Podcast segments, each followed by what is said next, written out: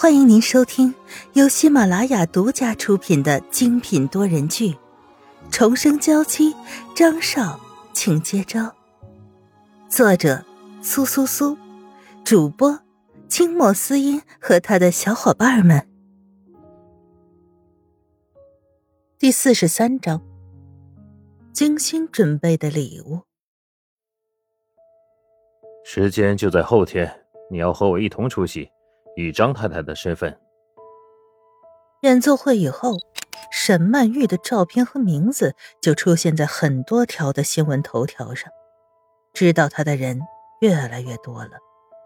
好，沈曼玉以为自己听到他们两个订婚的消息会很难过，可是除了恶心之外，完全没有别的感受。她对邓伯苍所有的爱意，在那一推之下消失殆尽。见沈曼玉神色如常的继续给自己按摩，张云浩也满意的点了点头。他们两个对你来说都是老熟人了，怎么样？他们的订婚典礼，你打算送什么礼物？送礼物？他只想送诅咒，让他们魂飞烟灭，饱受折磨的离开这个世界。怎么还会想送礼物给他们？这种事情你来做决定就好。和我没什么关系。既然你都这么说了，那我肯定要好好准备一份大礼了。张云浩眼睛眯起了危险的弧度，有人要遭殃了。沈曼玉在按摩结束之后，也回到自己的房间，看着桌上的文件，看不下去，脑子不受控制的回忆着之前的事情。傅艺文和她姐妹情深，邓伯苍和她如胶似漆。失重的感觉再度袭来，一切都破灭了。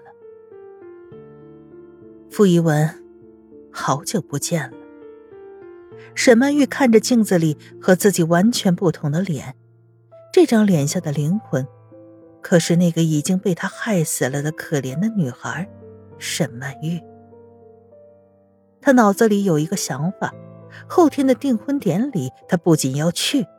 更要在他们两个身上留下阴影，要他们在自己身上看到沈曼玉，让他们知道这件事情还没结束，而且绝对不会随着时间的流逝而淡去。在张云浩在集团工作的时候，沈曼玉带着刘姨一起去了趟商场，用她现在所有的积蓄买上一身行头还是够的，全都是以前沈曼玉最爱的。穿在萧雨纯身上，虽然是完全不同的两张脸，却恍惚间还是会让人认错。沈曼玉满意的看着镜子中的自己，想象着他们两个人看到自己这副模样时惊惧的样子，不由得冷冷的笑着。张云浩为了这次订婚典礼，也穿上了定制的西装，容光焕发，好似今天的新郎官是他一样。萧雨纯，你今天的样子很好看。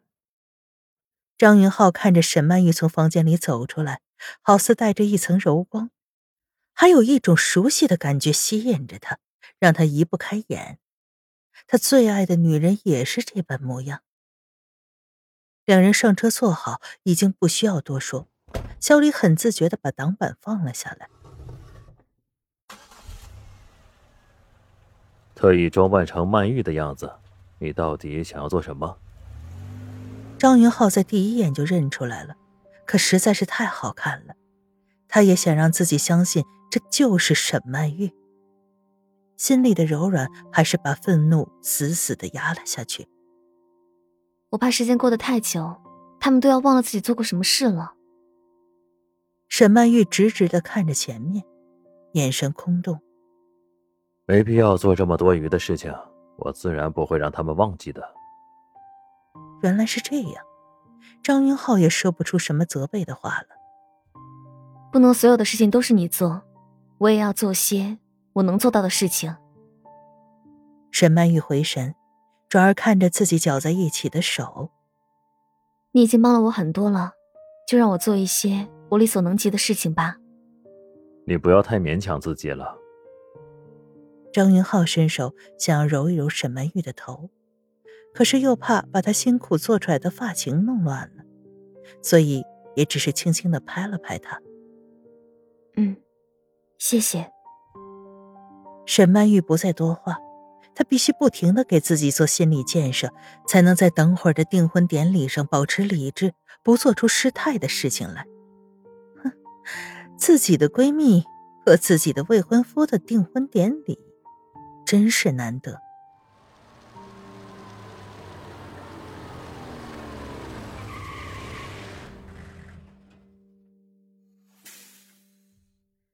典礼的地址定在了邓伯仓的一幢别墅里。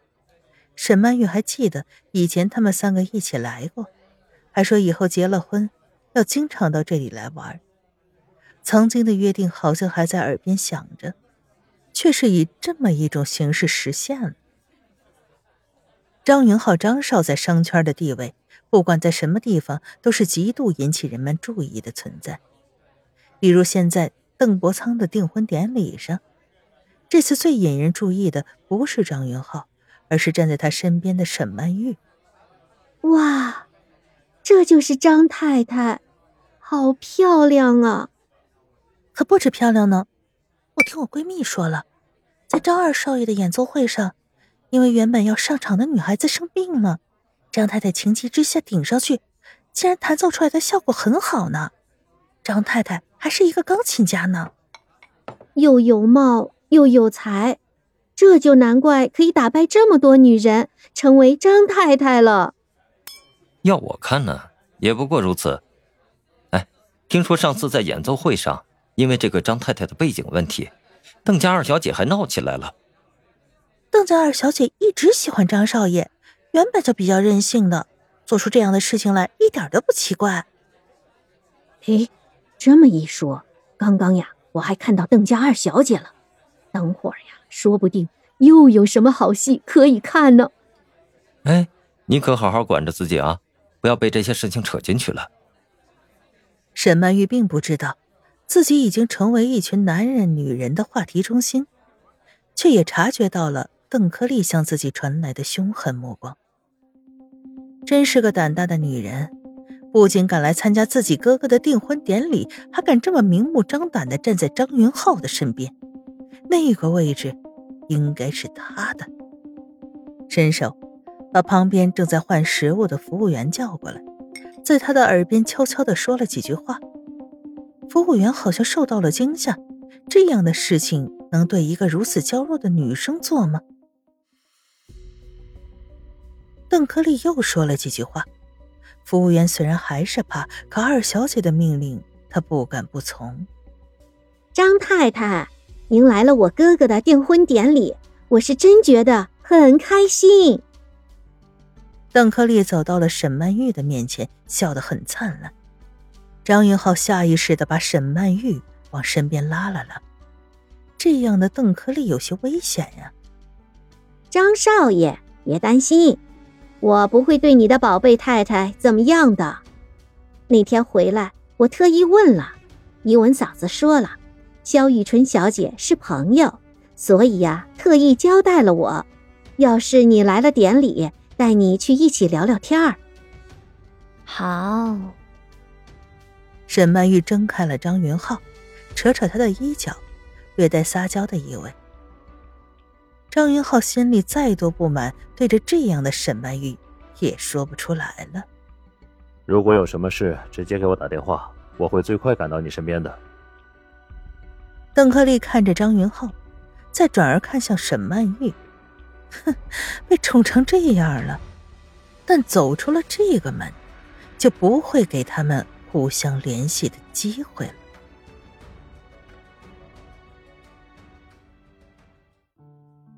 听众朋友，本集播讲完毕，更多精彩，敬请订阅收听。